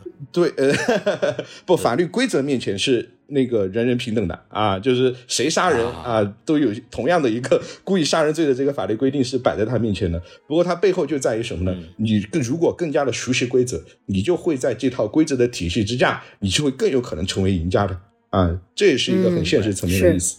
对，就说到这儿，正好就是呃，想请法人叔聊聊嘛，就是因为这里边其实是有一些呃相关的，就是所所谓就法律人士介入的一些场景的，所以我也想请法人叔聊聊说，就您对这个作品里边一些还原，就是还原法律的，或者是涉及到法律相关机构和人人人士的这些做法上，您觉得它的还原度满意吗？呃，总体而言哈，从我看到的我们国产的法律作品里面，说实话，这部电影我认为还原度应该算是非常高的，就非常高的，就是算做的很好的。嗯，对，就正如我们包括之前聊的一样，它有很多现实层面的东西是非常真实的，对吧？无论是司法救助那一块儿，他那个电影里面自己也说了，哎，好像在片头的那部分在闹的时候说，哎，这么做好像不不太符合司法救助的规定，但最后司法救助有没有给他落实呢？给他落实了，这个这个就很真实确实在这个实际的操作当中是会有这样的案例的，对吧？啊，嗯呃，这个一说不知道当讲不当讲啊。嗯，反正他都拍出来了嘛，对吧？说明是有的嘛，呃，可以这么理解吧对他？都拍出来了，最高检都已经把关了，说明还是可能存在的啊。嗯，呃就有些灵活处理的办法。啊，对，有灵活处理的一个办法，这个部分是比较真实。对，还有部分，比如说嗯从这个律师的维度，说实话，我非常的纳闷儿和好奇，嗯为什么他能把一个律师的角色刻画的如此的真实？呃，呃，详细说说。因为我我自己也在创作哈，我自己包括我写了，我也写了三本法律小说，我有尝试从这个创作者的维度来探讨，或者说我在思考这个故事它是怎么写出来的。嗯，就比如说为什么会有三条线？因为从嗯创作者的角度，我们都会知道，每多一条线，它这个结尾就越难结。是，如果是两条线、o k 我可以考虑两条线怎么并在一起。三条线，哇，难度就是翻倍的上升。所以你会看到很多优秀的作品，它最后都烂尾了，就是因为它可能线格局铺的太大，最后它不知道怎么收了。这里可以点点名的说是《权力的游戏》了。对啊，所以说为什么我这一点张艺谋不知道吗？讲真，我认为他是知道的。那为什么会有三条故事线呢？大家有没有想过，会不会就你可以说一说。会会不会是，比如说其中一部分，因为这个剧本是多方一起讨论的嘛，包括说为什么他法律功底这么扎实，肯定是因为有专业的法律人士在这里给他提建议，给他做参谋的。那他也可能会成为一个故事创作、呃团队当中的一部分很重要的需要尊重的意见。那他会说：好，我们嗯拍这个电影，可能我们有三重想表达的部分，三个案子它都有独立性。啊霸凌的角度，好，最近霸凌讨论了很多，我们把它放进来。嗯见义勇为和这个正当防卫之间的这个区别，哎，那个呃张导，我觉得可以，我们可以讨论一下哎这条线，我们要放进来。还有一个就是关于这个主案，那我们要讨论。最后就是说，可能就是会有一方会觉得，哎，这三个故事我们都要讨论一下，我们在这个基础之下开展我们的故事创作是有可能的哟，对吧这？三种场景其实可能也是这种行为最有可能发生的几种情境吧，就是对，它甚至也有可能是这个作业的一部分。我们这个作业就要求嗯你三条线啊，我们在三条线的基础之上，我们开始讨论，有没有可能呢？我认为是有可能的啊。然后第二是在于什么呢？第二就包括说那个律师这个角色为什么刻画的如此精妙？我猜也是有检察官在比如说作为一个剧本的参参谋也好，剧本的顾问也好，他把自己在现实生活当中遇到的这些情况，然后呢，跟比如说跟编剧进行了讨论。然后编剧说：“哎，这部分好，我们可以把这部分刻画给放进去。”实际上，从律师的维度出发，我们最讨厌的就在于，在所有的电影里面，律师好像都是个坏啊，人对，形象都不太好。都显得特别的唯利是图。啊，都从中作梗啊，这一点是我们比较尴尬的。就是我一直在想的是，我们律协什么时候也也也可以出一部作？但是呢，我们律协是不给我们律师添堵就很好了啊。他背后一定是有一个很很现实的原因，就在于现现现实中他遇到过这样的律师，而这样的律师实际上就是那种一定是会做的很成功的律师。我很坦率的说啊，就是说他是一种很现实主义的成功的律师。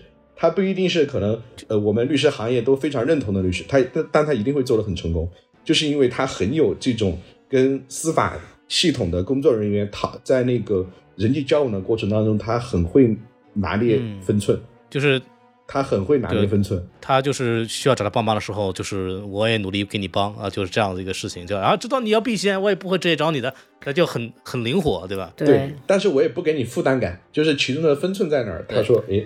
我自己是有把握的，这一点其实上这个律师其实上刻画的非常的非常的妙啊，非常的妙。对，虽然笔墨不多，但是非常精准啊。哦，对，但是有一点我可能要提一点，就在于蒋奇明吧，他不太就是他跟这个人物本身哈，我认为还不是完全的搭，就是他有点太瘦了。我想的是他应该是那种稍微呃会更加成熟一点的演员的形象，可能会更加合适一点。哦，嗯，显得还是有点青涩哈。对，不过呢，从另外一个维度来讲，那个玛丽不也说吗？哇，想不到那个律师这么年轻啊！你想他年纪轻轻就能做的这么好，是有原因的。是是的，是的，嗯，头脑里一定很灵活啊。对对对，呃，因为我在看您视频的时候，其实你特别注意跟我说了一点，就是雷佳音跟那个给杨浩宇解释案件的时候，其实有会给大家什么一阵阵跟大家讲什么到这儿。什么是属于正当防卫？什么到这儿属于故意伤害？什么到这儿属于互殴？就是这个律师给这个受害人讲的时候，就会这么讲东西，是吧？不是，这是有两个不同的思路，或者说两个不同的视角。比如说啊，从这个法官的视角。啊，实际上包括检察官的这个视角来看，他这么分析是 OK 的。但如果从律师的视角，那我们会更多的从当事人的角度出发，我们会判断说，比如说你这个不法的侵害正在持续的进行啊，或者说你当时正在处于一个你不能够完全从人之常情出发，你不能够理性的判断哪部分是。正当防卫哪部分是互殴，然后哪部分是故意伤害？所以在这个时候，我们可以倾向于认定你就是正当防卫。这可能是律师会跟他讨论的。但从检察官、从法官的角度来讨论，他们比如说从呃法官的角度，他会更加的以一种公允的、理性的、中立的一个视角来判断；而从检察官的角度呢，他可能更多的是基于被害人的角度来进行判断。这是我们司法制度、现代司法制度最好的一个地方。我不相信说我们这个全宇宙有任何一份职业是天然带有正义光辉的职业，但是呢，我相信有一个相对而言更优化的一个制度，在这个制度之下，我我们会趋近于一个得到更正确的结果，而这反映的是一个什么制度呢？就是一个庭审对抗制度，对吧？比如说检察官或者是原告代理律师，他有原告的立场，然后那个辩护人或被告代理律师，他有被告的立场，而中间有一个裁判方。这个裁判方会综合双方的依据、法律规定和法律事实，来得出一个基于明确的规则，得出一个更加趋近于正确的判断。这是现代庭审制度一个很好的地方啊。所以说，包括那个呃雷佳音，他在给公交司机来说，你看这有哪个部分是互殴，哪个部分是正当防卫，哪个部分是故意伤害，他是有基于自己立场的呀。那就是一个什么立场呢？基于一个被害人的立场。而在这个案子里面，被害人就是被公交司机砸头的那几个人。嗯嗯，他在基于他们立场说：好，我虽然是公诉人，我代表着社会公共利益，但是呢，基于过往的，比如说司法判例，或者是基于被害人的角度，OK，我要有这样一个判断。但是同样的问题，他如果问律师的话，律师会给他不同的答案的；而他如果问法官，法官也会给他一些可能跟检察官完全不同的答案。啊，就是反正就是那么一帧帧拿着视频对着看呗。啊，到到这儿到这儿是这样这样这样的。不过这一点就很真实，是在于什么呢？包括呃，从法官的角度，他们会有对于一些疑难复杂案件，他们会有审委会的。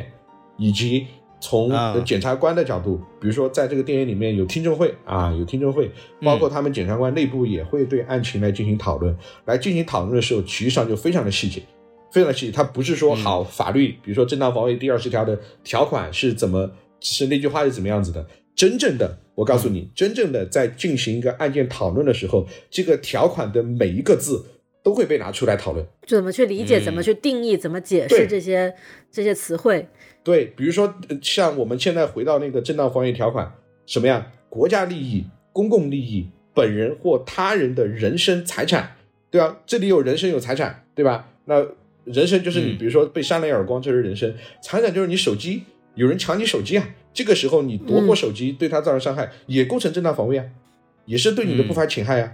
而且还有什么呀？要正在他这个不法侵害的行为正在进行。而且你的这个防卫的行为，你必须只针对不法侵害人，而且那个尺度、过错程度、范围这些有专门的文件来进行讨论。它不仅仅是一个，不仅仅是一个，比如说大家一个朴素的认知就能得出判断的。所以法律实际上它是一名非常科学化的一个学，呃一一门学科啊。而这也是我认为嗯这部电影它还比较不错的地方，就在于它把一门非常，比如说在大家看来，呃，或者在法律专业人士看来很科学化的。或者需要调分缕析的部分，他通过比如说我给公交车司机讲啊哪部分哪部分，他就很点到即止，但是很准确的说到了。这是我觉得，比如说刚才为什么从法律电影的维度我会给他打四点五分的原因。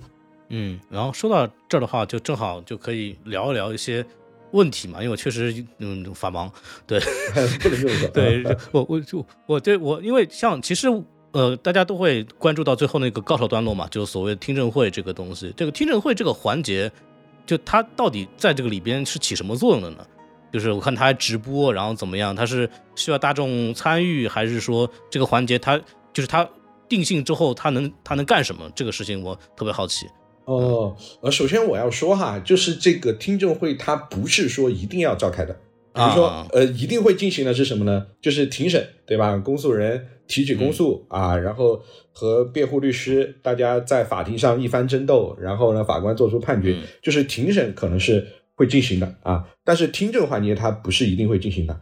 而为什么会有听证环节？其实上此前我也我也那个我有个案子，当时也是进入了听证环节的。那是一个再审的案子，然后我们告的是一个省会的一个省会城市的市政府啊，我们直接告那个市政府。呃，后来这个案子胆在那子够大的，呃后来这个案子，当时我们提起了那个就申请再审嘛，啊，也通过检察院那边，然后呢，省检那边就直接开了个听证会。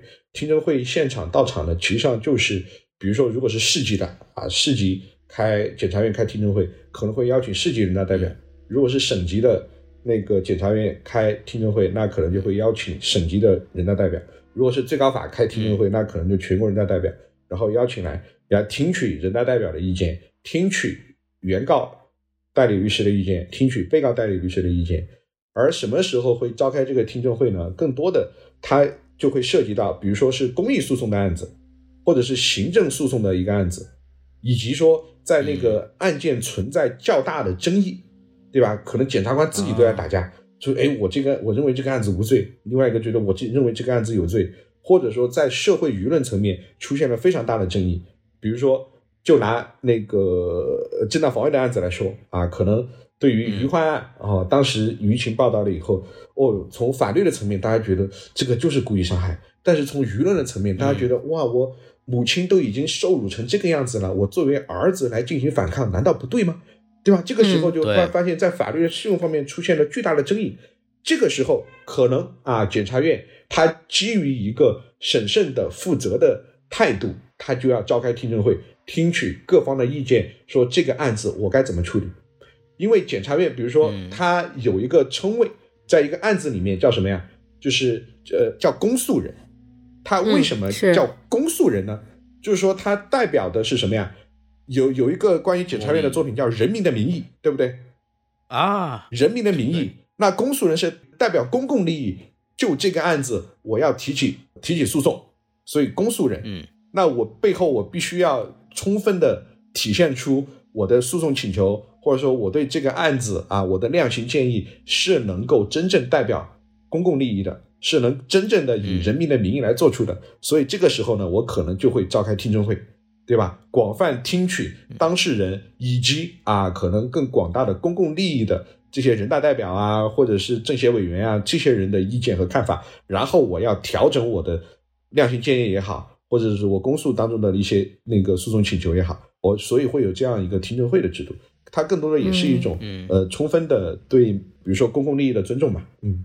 嗯，其实在这个电影当中呈现这个环节，其实也是告诉我们观众也好，就是我们这个法律在执行的过程当中，它是有一些修正的机会的，它是有一些就是能够跟更普遍的或者是说更广泛的社会公众利益的诉求相结合的一个过程，而不是非常教条刻板的那种法律法条来执行，对吧？呃，它在适用的时候肯定是有空间的，就是包括法官在判案的时候，以及检察院在办案的时候，他会要遵循三种效果的统一，分别是政治效果、社会效果和法律效果。嗯啊，所以你会明白包括法律的明文规定，它只是一个判案的三个效果实现当中的其中一个。啊，只是一个法律效果。哦，法律效果，那呃，一个一个很很好的一个案子，肯定就是三个效果的有机统一嘛，对吧？有机统一嘛。嗯嗯而他最后包括召开听证会这个环节，其实上一般是不会直播的啊，因为包括你现在你会发现近两年司法公开，其中公布的庭审现场庭审录像已经在逐渐的变少啊，这是一个可能法院系统那边比较审慎的一个、一个态度的一个传递啊。在正常开听证会，一般不会，一般不会进行直播。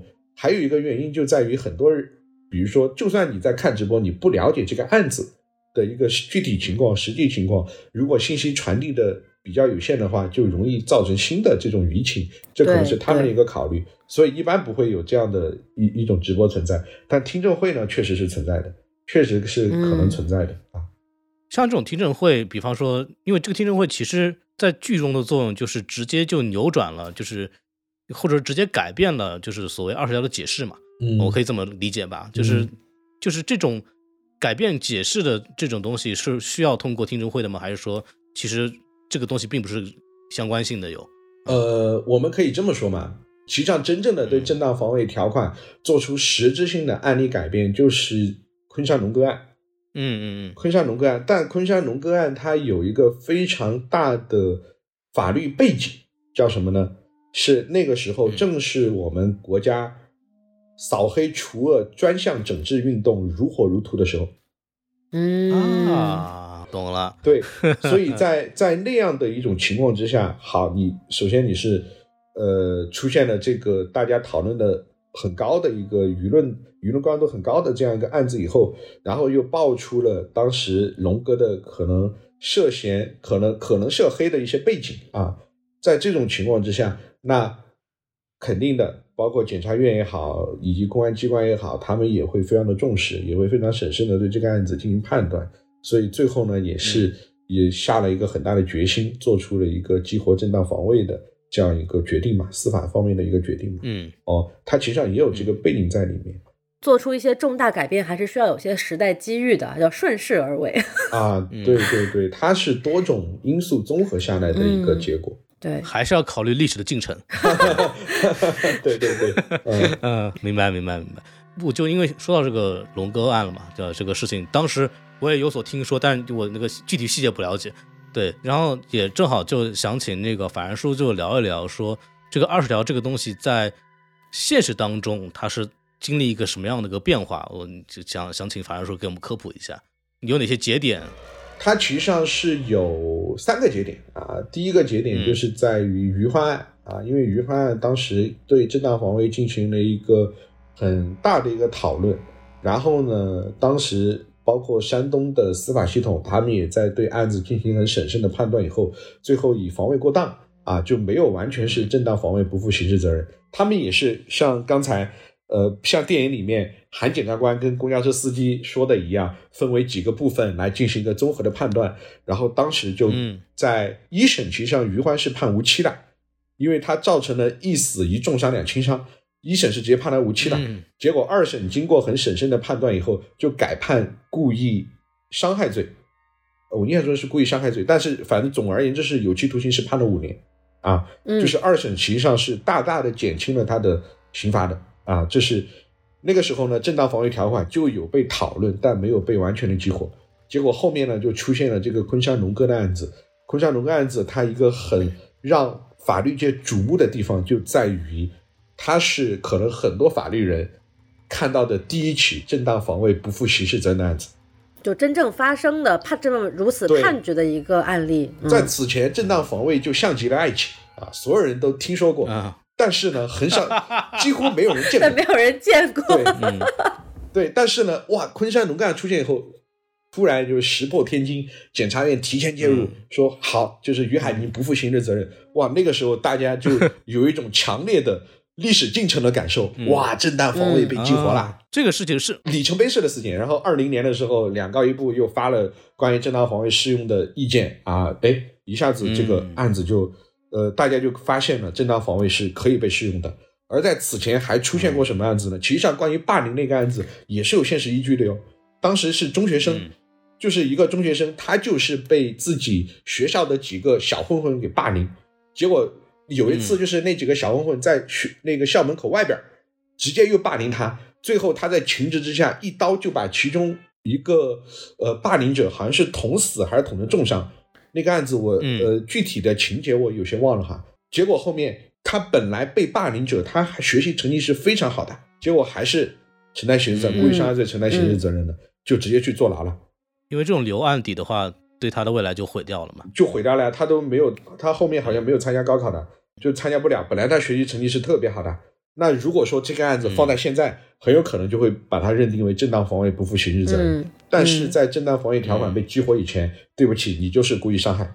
所以还是要有一些非常特殊或者特定的，对甚至来说就是很干净的案子。就是龙哥案这个，就是就是实在是太明显了。就是不但说是你这个龙哥的黑社会性质非常的强烈，然后又是主动攻击，然后又有刀，然后同时对方还反杀成功，他得满足这种要求，然后就才可以聊这个事儿。嗯我我其实上在有也反而还要跟大家非常充分的强调一点，就在于什么呢？虽然嗯正当防卫条款被激活，但是它的适用依旧非常严格。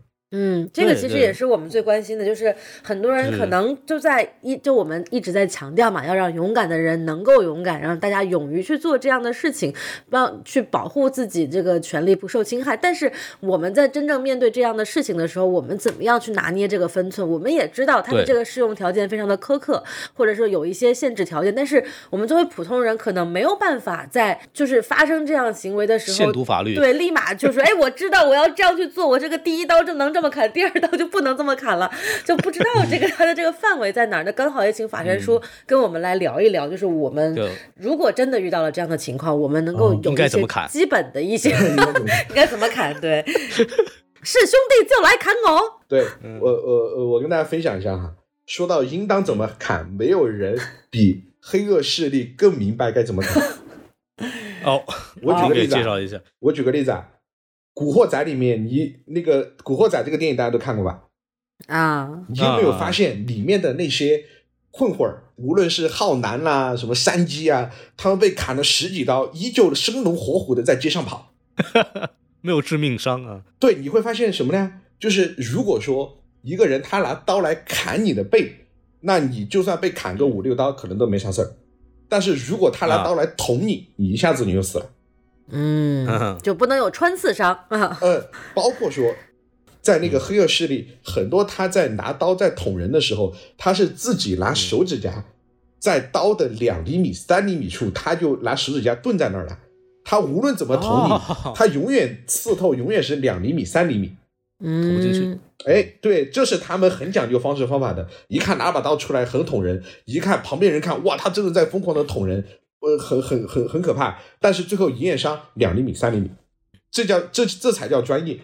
包括说为什么 很多混混儿他们是刺头，甚至是近乎光头、寸头，就是因为在打架的时候不会被揪头发。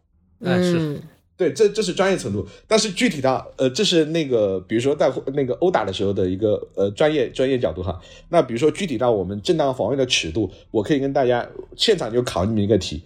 好，那比如说现在我、呃那个张三和李四发生纠纷了，然后张三把脸伸过来跟李四说：“你打我啊，你现在就打我。”然后李四说好，你是吧？啪一下子就跟张三一耳光打过去了。然后呢，张三马上就回头反击痛殴。请问张三构不构成正当防卫呢？哎，这下给我们考住了，我们这两个法盲一下就蒙住了，不知道该怎么办了。对，其实上它背后反映的就在于什么呢？正当防卫跟互殴之间的关系的问题。嗯，就说嗯你好，我现在到底是处于一个捍卫我自己权利的角度来对你进行了一个反击，还是说我其实上是要跟你互殴，但是呢，只不过是你先动的手而已，主动挑衅，对吧？对那 OK 啊，那嗯可能从法律的角度就会判断说，你这不能叫正当防卫，因为你有通过明显的言语来挑衅对方，对吧？来嗯诱使对方对你进行人身攻击，你是自身是存在一定过错的。嗯在这种情况之下，你后面的反击行为是有可能会被认定为互殴的嗯啊，懂了吧？懂了就所以嗯在正当防卫跟互殴之间，也会充分的考虑到过错程度的，过错程度的。嗯，就包括说具体到呃第二十条里面的这个这个案子啊，就是这个案子为什么这个案子里面电影会一直强调说阿如娜饰演的那个角色嘛，对吧？他要在车里面去拿刀，那把刀很重要，嗯就是因为嗯如果说没有那把刀，那就意味着什么呢？就意味着那个时候村霸已经在处于什么呀？已经在逃离了。不法侵害所产生的紧迫性，对于啊，就是潘斌龙饰演的那个角色来说，已经消除了。这个时候，你如果再进行追砍，可能就不构成正当防卫了，嗯，因为你嗯面临不法侵害那种紧迫性已经消除了，对方已经在跑了，对吧？所以就是这把刀判断的条件就是这个不法侵害是否还在进行当中，哎对就是由这个刀来决定的。这是很重要的。包括说昆山龙哥的那个案子、啊，那个案子里面，其实上当时也是昆山龙哥他不是往自己车那边跑吗？他是不是也在车里面要找那把刀来进行反击？因为他一开始那把刀已经被那个于海明给抢走了嘛，那他是不是要在车里面找另外一把刀？呃，这也很重要哦，对吧？嗯这就是那个不法侵害到底有没有消失，这一点也是衡量正当防卫一个非常重要的一个部分。然后包括说，嗯再回到张三李四那个案子，好，李四打了张三一耳光，张三呃张三回头就拿起一把刀，连捅李四五刀。请问李四，呃，那请问张三构不构成正当防卫呢？那你已经明显的超过了说你正当防卫的那个尺度了，那个比如说那个必要的限度了，对吧？你嗯。你拿刀连往人家心脏上捅五刀，对方扇了你一耳光，那从常理的或者是从这个法律的维度来讲，会判断说，哦，你可能已经超过了你正当防卫的一个必要的限度，那你后面就有可能哦，也有可能会受到法律方面一些负面的评价啊，这也是有可能的。嗯，哦。嗯，对，所以其实主要是判断是对方的这么就就是你所谓的那个对方施害人的这个大概的尺度在什么地方。哦，对，所以说真正的，嗯，为什么我会也非常严肃的建议大家说，不要看了这部电影以后就觉得只要是对方欺负了你，你就可以呃随意的进行反击和反抗了。你要保持审慎，要保持谨慎，因为真正的一个案子，嗯尤其是涉及到命，有可能涉及到命案，或者是涉及到故意伤害的一个程度程度的话，那真正进入法律评价，你会得到非常严格的审视。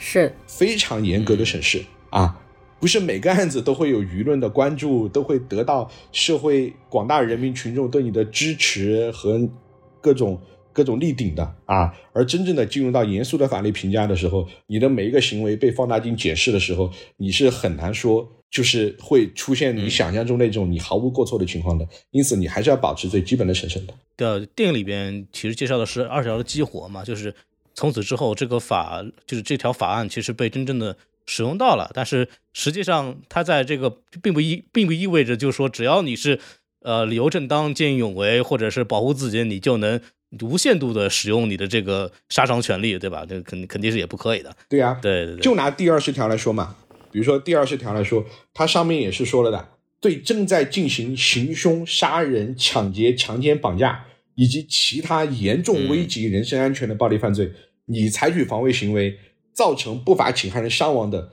就不属于防卫过当，不负刑事责任。这意味着什么呢？不是这种严格危及到人身安全的暴力暴力犯罪，你只要造成了不法侵害人伤亡，那你就属于什么呀？你有可能就属于防卫过当了，你就要负刑事责任了。故意伤害罪也好，故意杀人呃过那呃过失致人死亡罪也好，你就有可能要负刑事责任了。就是说，我们不能只看一句话，它背后有很多意味在里面的啊。嗯，就比方说，这个对方来我家那个偷东西，然后我把他腿剁下来，就属于这个防卫过当了吧？嗯，这个 龚老师大过年的没必要加这顿餐哈。对，呃，你看这句话就很值得分析哦。来你家偷东西，你把他腿给剁下来，那从正常的维度来讲，偷东西的话不。腿剁下来，你必须要把腿拉过来，拿菜刀夸剁，这已经就超可能会超过了这个你正当防卫的必要尺度了，很主动了啊。啊！对，但是说你可能说你踢踢了他一脚啊，比如说不小心把他腿给踢断了，哎，那有可能是正当防卫。但你都跺脚了，那就有可能是 过当，还还是得 你就是故意的。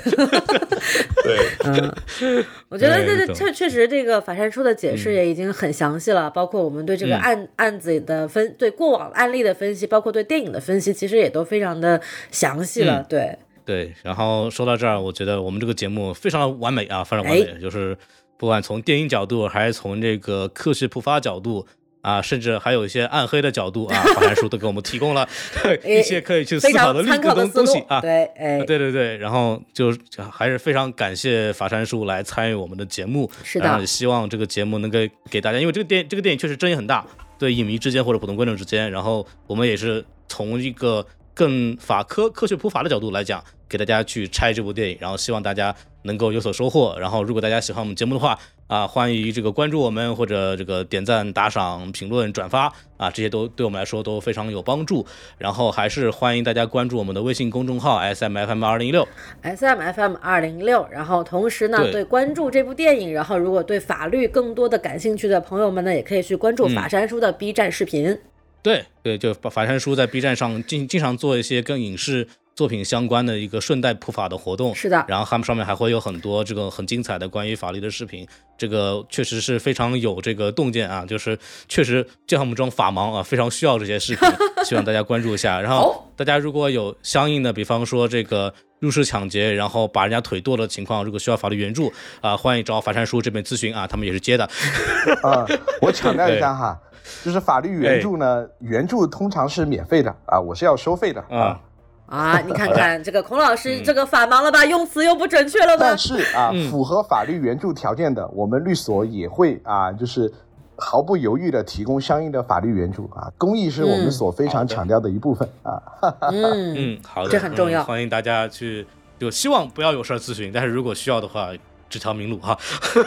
对，然后我们节目就说到这儿，然后感谢大家收听到现在，然后就可以跟大家说再见了，拜拜，拜拜，拜拜。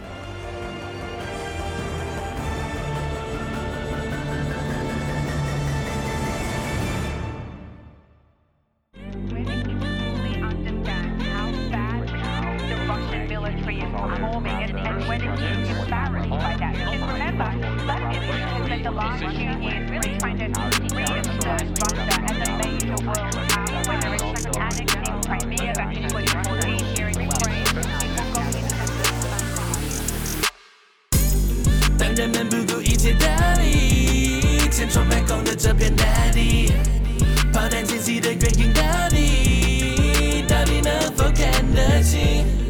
哎呦，呜哦呜哦，你是否能够看得清？哎呦，呜哦呜哦，哎呦，呜哦呜哦。当一座城市开始崩溃，成为这些命令下令着他的中队。围绕无辜的孩子周围，锋锐终会将他的童年冲碎。当他们决定你的方位，让手无寸铁如何防卫？面对着最先进的装备，留下的除了无助，只有一点伤悲。当人类一边投放卫星，一边用炮火在大地上制造新的废墟。哦，许下的愿景能否透过内心融化的灵魂，深处早已结成冰的泪滴。Yeah, 还是骄？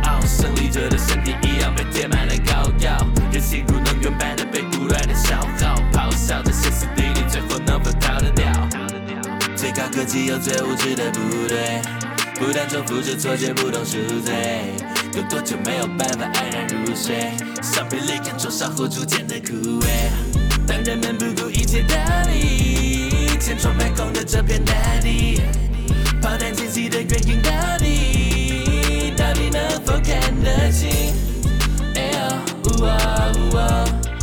是否能够看得清？哎呦，呜哦呜哦，哎呦，呜哦呜哦，战斗机、大炮、工程兵埋下的炸药。调整导弹对准他的弹道，却不只是为了谁在战斗，也只是为了等待再回击。善意是否可以去战胜危机？